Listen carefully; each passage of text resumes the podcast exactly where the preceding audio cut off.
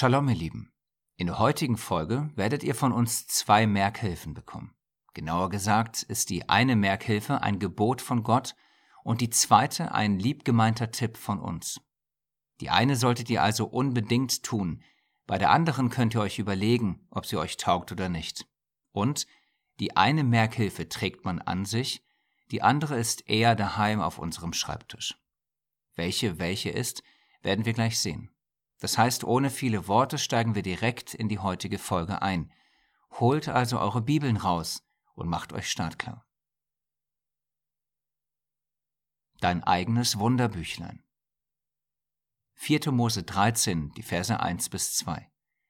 Und der Allmächtige redete zu Mose und sprach, Sende Männer aus, dass sie das Land Kanaan auskundschaften, das ich den Kindern Israels geben will. Direkt zu Beginn der Portion lesen wir davon, wie Gott Männer losschickt, damit sie abchecken, was genau in Kanaan los ist.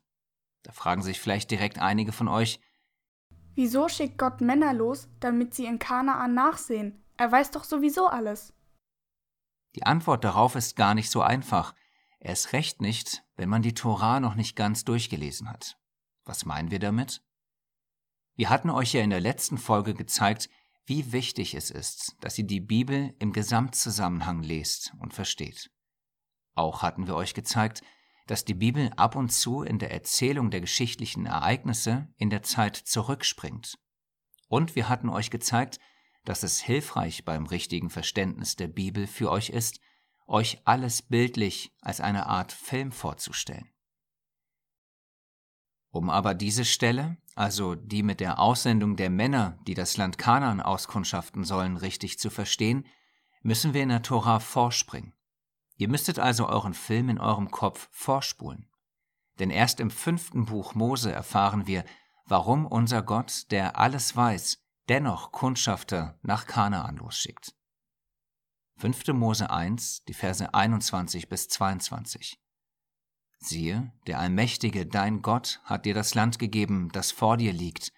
Zieh hinauf, nimm es in Besitz, so wie es der Allmächtige, der Gott deiner Väter, dir verheißen hat. Fürchte dich nicht und sei nicht verzagt. Da kamt ihr alle her zu mir und spracht, Lasst uns Männer vor uns hersenden, die für uns das Land auskundschaften und uns Bericht bringen über den Weg, den wir ziehen und die Städte, in die wir kommen sollen. Das Volk kam also zuerst zu Mose und wollte Kundschafter haben, weil sie sich fürchteten und Gott nicht vertrauten. Durch diese Wahrheit können wir nun gleich zwei Dinge lernen. Erstens, manchmal verstehen wir erst später in der Bibel, was zuvor passiert ist. Hier in diesem Fall ergänzen wir also nachträglich unseren Bibelfilm im Kopf und können jetzt verstehen, ah, es war also nicht so, dass Gott von sich aus die Männer losschickte, sondern dazwischen passierte noch etwas. Das Volk wollte unbedingt Botschafter haben. Erst danach gab der allmächtige Mose den Befehl, weil er auf den Wunsch des Volkes reagierte. Und zweitens, durch diesen Wunsch zeigte das Volk leider wieder einmal, dass sie nicht glaubten, dass Gott sie in das Land bringen kann, dass er sie auf dem Weg versorgen und beschützen kann, dass er alle Feinde besiegen kann, an all das glaubten sie nicht, obwohl sie all die Wunder gesehen hatten, die Gott für sie getan hatte, nämlich die Plagen in Ägypten, ihre Befreiung aus der Sklaverei, die Meeresteilung, das Wasser aus dem Felsen, das Brot vom Himmel und vieles, vieles mehr. All das hatten sie vergessen. Und zum Thema Vergessen hatten wir euch ja letzte Woche eine biblische Merkformel gegeben. Wir hoffen, dass ihr sie nicht vergessen habt, denn sie passt perfekt zu dieser Stelle hier. Vergessen führt zu Undankbarkeit, das führt dazu, dass unser Glaube kleiner wird, und das führt dann dazu, dass wir meckern und ungehorsam werden. Hätten sie aber das hier getan, nämlich sich erinnert, dann wären sie dankbar gewesen, ihr Glaube wäre größer geworden, und sie hätten nicht gemeckert und wären gehorsam geblieben. Somit hätten sie einfach an Gott geglaubt und ihm vertraut. Aber das taten sie nicht, weil sie vergessen hatten, was Gott bereits alles für Wunder für sie getan hatte. Hätten sie aber all die Wunder nicht vergessen und würden sich daran erinnern, wäre ihr Glaube riesengroß gewesen. Sie hätten keinerlei Wunsch nach menschlichen Botschaftern gehabt. Wir möchten euch passend zu diesem Gedanken eine Tippkarte geben. Eigentlich wollten wir euch diese schon in der letzten Folge geben, aber wir haben sie uns für diese Folge aufgehoben. Nämlich, schreibt euch von klein auf die Wunder Gottes in eurem Leben auf. Wenn ihr wollt, kauft euch ein spezielles Büchlein dafür und notiert darin die Dinge, die Gott in eurem jungen Leben bereits getan hat. Und wenn ihr dann später irgendwann mal einen Turbo in eurem Glauben benötigt, dann lest euch euer persönliches Wunderbüchlein durch. Ihr werdet sehen, dass es euch helfen wird. Gerne könnt ihr auch anderen Geschwistern daraus vorlesen oder euch die persönlichen Wunder anderer darin aufschreiben. Wie ihr wollt. Entscheidet selbst, denn so oder so wird es euch und eurem Glauben helfen. Wir geben euch mal ein kleines Beispiel, was bei uns letztens passiert ist. Schaut einfach mal, ob es euch und euren Glauben stärkt. Wir zitieren die Worte eines Papas aus unserer Gemeinschaft. Ich habe mit meinem Sohn viel für seinen Mathe-Test gelernt. Es fällt ihm sichtlich schwerer, als für andere Fächer zu lernen. Er hat dieses Mal sogar auf das Treffen mit seinem Kumpel verzichtet, nur um besser zu lernen. Nicht zwingend freiwillig, aber er hat sich wirklich durchgebissen. Letzten Donnerstag war es dann soweit. Er musste seine Mathearbeit schreiben. Wir haben dafür gebetet und er selber auch. Wir konnten mit einem reinen Herzen sagen, dass wir vorher nicht faul waren und sind entsprechend mit Gottvertrauen in diese Arbeit gegangen. Er hat auch fleißig daran gearbeitet und trotz Bauchkrämpfen fast alle Aufgaben geschafft. Alles abgegeben, waren wir nun gespannt, was es wird. Am Freitag gab es die Arbeit dann auch schon zurück und leider war es eine Fünf. Wir konnten das nicht verstehen. Nach einigem Prüfen der eingereichten Aufgaben, ähm, also durch Corona war ja alles digital, ist dann schlussendlich aufgefallen, dass er in der Eile zwei von sechs Aufgaben nicht eingereicht hatte. Und gerade diese waren die wichtigsten. Die Enttäuschung war mega und mein Sohn sehr verzweifelt. Da haben wir uns nochmal an unseren himmlischen Vater gewandt und ihm unser Problem erklärt. Nach dem Gebet haben wir den Lehrer angeschrieben und den Sachverhalt erläutert. Obwohl dieser dazu auf keinen Fall verpflichtet war, erklärte er sich bereit, die fehlenden zwei Aufgaben noch anzunehmen. Und zwei Stunden später gab es dann die korrigierte Note, nämlich eine zwei. Ihr könnt euch sicherlich vorstellen, wie Vater und Sohn erfreut und dankbar waren, dass am Ende noch alles so ausging. Das war nur ein kleines Wunder, aber sicherlich dennoch etwas, was man durchaus in sein Büchlein aufschreiben könnte. Ihr werdet sehen, wenn ihr im Glauben und Vertrauen an Gott lebt, wird euer Wunderbüchlein immer voller und voller werden. Wisst ihr warum? Weil Gott sich in unserem Leben zeigen will. Er möchte Wunder und Zeichen in unserem Leben tun, damit unser Glaube wächst, ganz so wie damals mit unseren Vorfahren. Deswegen schreibt ja Paulus auch, Liebe Brüder, vergesst nicht, was vor langer Zeit unsere Vorfahren in der Wüste erlebt haben. Gott ging ihnen in einer Wolke voran und führte sie sicher durchs Meer. Das steht geschrieben in 1. Korinther 10, Vers 1. Paulus sagt, dass wir das nicht vergessen sollen, was damals passiert ist. Das heißt für euer Wunderbüchlein, dass ihr selbstverständlich darin auch eure Lieblingswunder aus der Heiligen Schrift aufschreiben könnt. All das wird euch helfen, dass euer Glaube wächst und sich gleichzeitig festigt. So, wie ging es denn nach dem Aussenden der Kundschafter weiter in der Geschichte? Nachdem die Männer das Land ausgekundschaftet hatten, kehrten sie mit einer riesigen Weinrebe als Beweis für die Fruchtbarkeit des Landes zurück. Auch von anderen Dingen, die dort gut waren, schwärmten sie, vor allem Josua und Kaleb. Aber die anderen Kundschafter widersprachen, gegen diese Völker können wir auf keinen Fall antreten, sie sind viel stärker als wir. Und sie erzählten den Israeliten die schlimmsten Geschichten über ihre Reise. Wir haben das Land durchzogen, wir wissen, wie es dort aussieht, Glaubt uns, in diesem Land kann man nicht leben, es verschlingt seine Bewohner. Alle Männer, die wir gesehen haben, sind riesengroß, sogar die Riesen, die Anakita haben wir gesehen. Wir kamen uns neben ihnen wie Heuschrecken vor, und in ihren Augen waren wir das auch. Und die ganze Gemeinde Israel schrie laut auf vor Entsetzen, und die Leute weinten die ganze Nacht. Alle miteinander lehnten sich gegen Mose und Aaron auf, sie meckerten und sagten, wären wir doch lieber in Ägypten gestorben oder unterwegs in der Wüste, warum hat uns der Allmächtige in dieses Land gebracht? Etwa nur, damit wir hier in der Schlacht getötet werden und unsere Frauen und Kinder als Sklaven verschleppt werden? Wäre es da nicht das Beste für uns, nach Ägypten zurückzukehren? Das steht geschrieben in 4. Mose 13, die Verse 31 bis 33 und 4. Mose 14, die Verse 1 bis 3. Da ist es wieder, was wir auch schon in der letzten Folge hatten, nämlich das Volk will wieder zurück nach Ägypten, zurück in die Sklaverei. Aber hier an dieser Stelle geht das Volk sogar noch einen Schritt weiter, nämlich sie sagen nicht nur, dass sie zurück wollen, sondern dass sie am besten dort oder in der Wüste gestorben wären. Das muss man sich mal vorstellen. Als dann Mose, Aaron, Josua und Kaleb diese Worte hörten, betteln und flehen sie ihre Brüder an und sagen ihnen, dass das Land wirklich sehr, sehr gut ist. Und wenn sie im Gehorsam und im Vertrauen an Gott bleiben, sie sich nicht zu fürchten brauchen, denn sie werden das Land dann auch bekommen. Aber die Israeliten schrien, steinigt sie. 4. Mose 14,10 Mit diesen Worten war dann das Maß für unseren Gott voll. Es erschien die Herrlichkeit des Allmächtigen vor den Augen aller Israeliten über dem heiligen Zelt. Und der Allmächtige sprach zu Mose, Wie lange wird mich dieses Volk noch verachten? Wie lange noch wollen sie mir nicht vertrauen, trotz all der Wunder, die ich unter ihnen getan habe?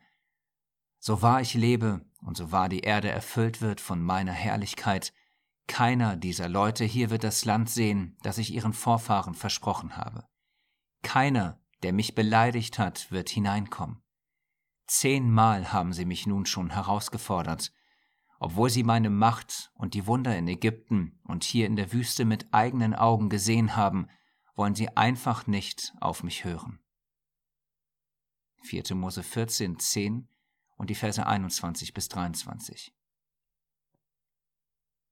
Gott hatte also genug Undankbarkeit, Gemecker, Unglauben und Ungehorsam gesehen. Alle diese schlechten Dinge kamen hier zusammen. Man könnte auch sagen, alle TFK-Karten der letzten Folge kamen hier zusammen.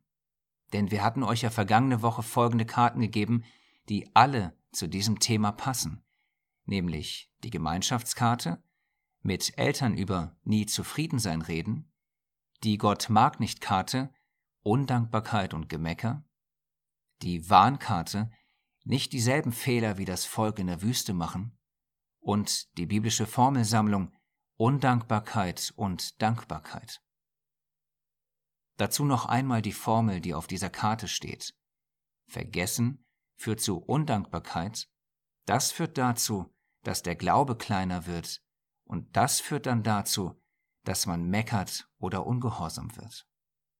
Erinnern führt zu Dankbarkeit. Das führt dazu, dass der Glaube größer wird und das dann dazu, dass man nicht mehr meckert und gehorsam bleibt. Aber sie waren eben nicht gehorsam, denn sie hatten all die Wunder vergessen.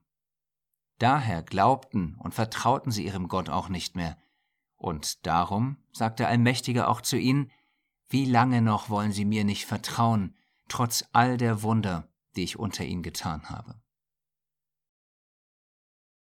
Und damit euch eben nicht dasselbe passiert, solltet ihr von jetzt an euer eigenes Wunderbüchlein hegen und pflegen und es dann auch immer wieder lesen, damit ihr ja nicht wie sie damals vergesst, wie groß und wundervoll, also voller Wunder unser himmlischer Papa ist.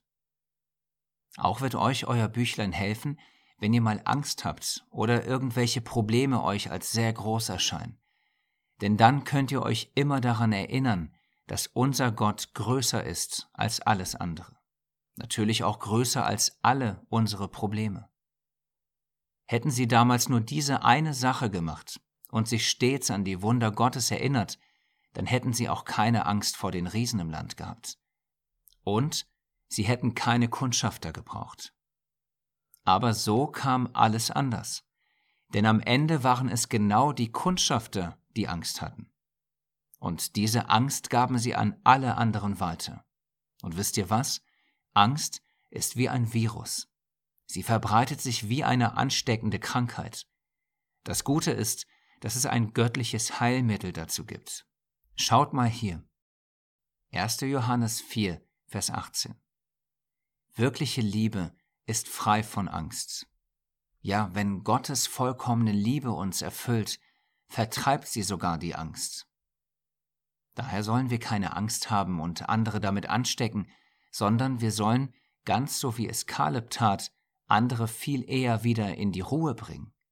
Wir sollten ihnen sagen, dass Gott uns helfen wird, in allem, egal wie schwer die Situation ist.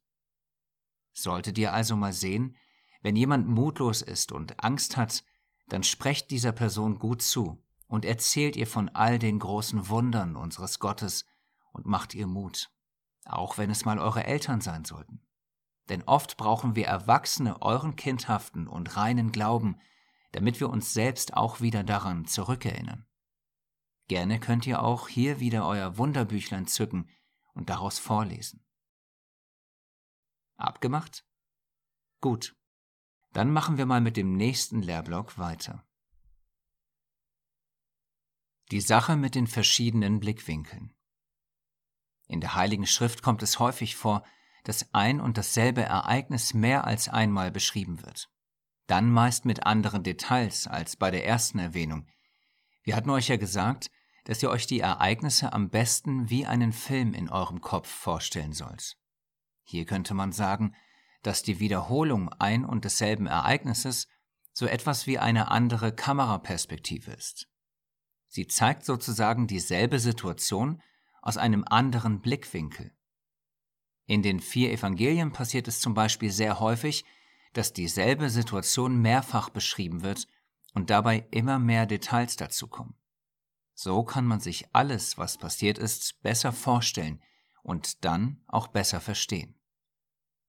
Hier bei der Situation mit den Kundschaftern ist es ähnlich, aber dann irgendwie doch anders. Was meinen wir damit? Schauen wir uns dazu einfach mal zwei Verse an. Zuerst Kaleb, der voll im Glauben an Gott Folgendes sagt, 4. Mose 13, Vers 30. Kaleb aber beschwichtigte das Volk gegenüber Mose und sprach, lasst uns doch hinaufziehen und das Land einnehmen, denn wir werden es gewiss bezwingen. Die anderen Kundschafter, die zweifelten und vergessen hatten, was Gott schon alles für Wunder getan hat, sagten Folgendes. Denkt bei dem, was sie sagten, daran, dass sie dieselben Dinge wie Kaleb gesehen hatten. 4. Mose 13, die Verse 31 bis 33. Aber die anderen Kundschafter widersprachen Kaleb, gegen diese Völker können wir auf keinen Fall antreten. Sie sind viel stärker als wir. Und sie erzählten den Israeliten die schlimmsten Geschichten über ihre Reise. Wir haben das Land durchzogen, wir wissen, wie es dort aussieht. Glaubt uns, in diesem Land kann man nicht leben, es verschlingt seine Bewohner. Alle Männer, die wir gesehen haben, sind riesengroß, sogar die Riesen, die Anakita haben wir gesehen. Wir kamen uns neben ihnen wie Heuschrecken vor, und in ihren Augen waren wir das auch. Ihr seht, wie unterschiedlich die Aussagen sind, obwohl sie alle dasselbe gesehen hatten. Kaleb hatte die Riesen gesehen und der Rest der Kundschafter hatte die Riesen gesehen. Kaleb sagt, kein Problem, mit Gottes Hilfe haben die keine Chance. Die anderen sagen, dass sie selbst keine Chance haben. Was wollen wir euch dadurch lehren? Zwei ganz wichtige Dinge, nämlich erstens, wir Menschen können ein und dasselbe Ereignis völlig unterschiedlich wahrnehmen. Ein anschauliches und interessantes Beispiel dazu ist dieses Bild. Für einige von euch wird sich die Katze rechts herumdrehen, für die anderen links herum. Dann wird es manche geben, die es schaffen werden, dass sich die Katze in beide Richtungen dreht. Das geht wirklich, wir veräppeln euch nicht. Und das geht deswegen, weil es eine sogenannte optische Täuschung ist. Aber um diese optische Täuschung und wie sie funktioniert, geht es nicht. Es geht vielmehr darum, dass ein und dasselbe, was wir Menschen sehen können, völlig gegensätzlich wahrgenommen werden kann. so wie eben damals in der Wüste. Die einen sagen, dass sie sicher in das Land kommen werden, und die anderen sagen, dass das auf keinen Fall klappen wird. Das Zweite, was wir aus der Situation lernen können, hängt mit dem Ersten zusammen. Denn wenn man weiß, dass ein und dasselbe Ereignis völlig unterschiedlich wahrgenommen werden kann, dann muss man sich unbedingt beide Seiten anhören. Und, wenn möglich, sich selbst ein Bild machen. Natürlich wäre es hier bei der Situation in der Wüste das Beste gewesen, wenn sie sich kein Bild dazu gemacht hätten und einfach alle blind auf Gott vertraut hätten. Quasi ganz ohne die Augen der Kundschafter, die sich gegenseitig widersprechen können. Dafür aber ganz im Vertrauen auf die Führung Gottes durch die Wolken oder Feuersäule. Aber das taten sie nicht. Und durch ihre Fehler können wir nun eine Menge lernen, so dass wir nicht dieselben Fehler machen. Es war uns total wichtig, dass wir euch durch diese Situation etwas veranschaulichen. Denn wir möchten euch dazu noch eine sehr, sehr wichtige Lehre für euer Leben mitgeben. Damit ihr diese Lehre aber noch besser verstehen könnt, braucht ihr zuvor abschließend noch ein anschauliches Beispiel dazu. Ihr könnt euch doch sicherlich noch an Josef und an die Situation mit Potiphas Frau erinnern. Sie wollte etwas von Josef und drängte ihn immer und immer wieder, bei ihr zu liegen. Aber Josef blieb Gott und dem Potiphar treu. Das führte dann dazu, dass die verbitterte Frau eine Lüge über Josef verbreitete. Sie sagte ihrem Mann, also dem Potiphar, dass Josef bei ihr gelegen habe. Als angeblichen Beweis zeigte sie ihm das Obergewand von Josef. Der Potiphar glaubte das seiner Frau sofort anstatt sich auch Josefs Version zu all dem anzuhören. Denn es war ja so, dass die Frau das Obergewand nur deswegen hatte, weil Josef vor ihr wegrannte und sie dabei sein Obergewand festhielt und es von ihm abriss, und nicht weil Josef sich bei ihr ausgezogen hatte. Josef war also völlig unschuldig, obwohl auf den ersten Blick alles danach aussah, dass die Frau ihrem Mann die Wahrheit erzählt hatte. Ihr seht erneut, wie ein und dasselbe Ereignis völlig unterschiedlich gesehen werden kann. Aus Potiphars Sicht sah Josef klar schuldig aus. Wir wissen aber aus unserer Sicht, dass er völlig unschuldig war. Zu diesen immer wichtigen zwei Blickwinkeln möchten wir euch eine Warnkarte mitgeben. Wenn euch etwas gesagt wird, nehmt es nicht sofort an. Erst recht nicht, wenn es um eine Situation geht, bei der ein Mensch etwas über einen anderen Menschen sagt. Hört euch immer beide Seiten an und prüft so gut wie möglich, was wirklich wahr ist. Dieser kleine Hinweis wird euch enorm in eurem Leben helfen und euch vor vielen Fehlern bewahren. Das könnt ihr uns glauben, denn wir haben diesen Fehler leider schon häufig gemacht. Zum Abschluss noch ein Vers, ehe wir zum letzten Lehrblock für heute kommen. 1. Thessalonicher 5, 21. Prüft alles, das Gute behaltet.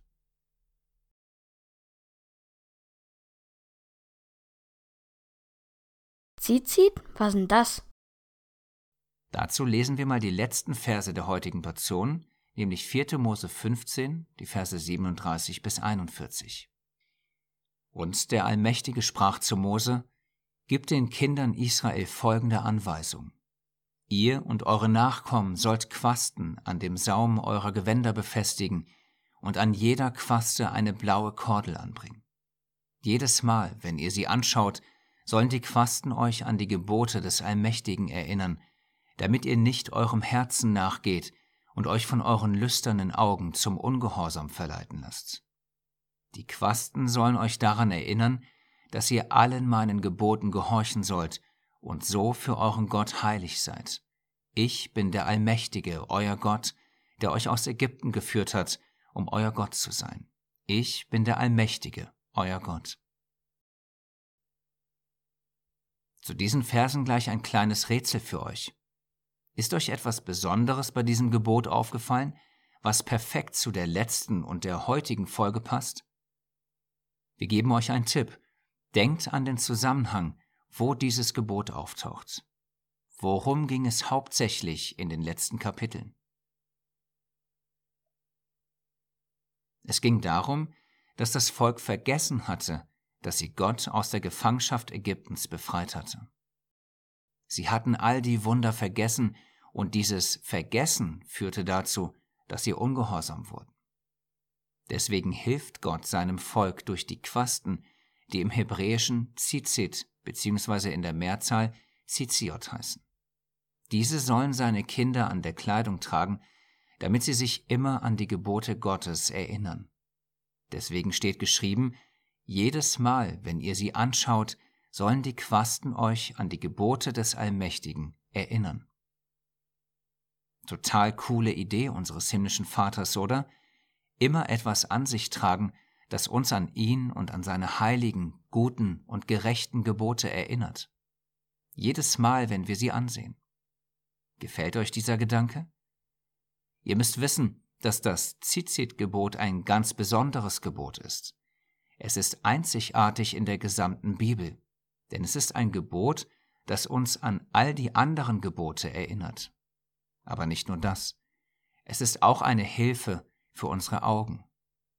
Was meint ihr damit? Der Vers besagt ja, dass wir uns nicht von unseren lüsternen Augen zum Ungehorsam verleiten lassen sollen. Damit ist vor allem auch gemeint, dass wir unsere Augen im Griff haben sollen. Wir sollen darauf achten, was wir uns anschauen und was nicht. Sehen wir zum Beispiel Bilder oder Menschen mit wenig Kleidung, dann sollen wir uns nicht durch unsere lüsternen Augen zum Ungehorsam verleiten lassen, sondern wir sollen uns an die Gebote Gottes erinnern. So sagt es das Gebot. Ihr seht, dass die Zizit gleich mehrere Aufgaben auf einmal erfüllen, die uns tagtäglich helfen können.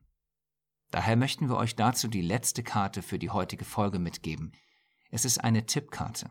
Auf ihr steht, wenn ihr etwas seht, was ihr nicht anschauen solltet, dann schaut nicht dorthin, sondern schaut auf eure Zizit und denkt dabei an unseren heiligen Gott.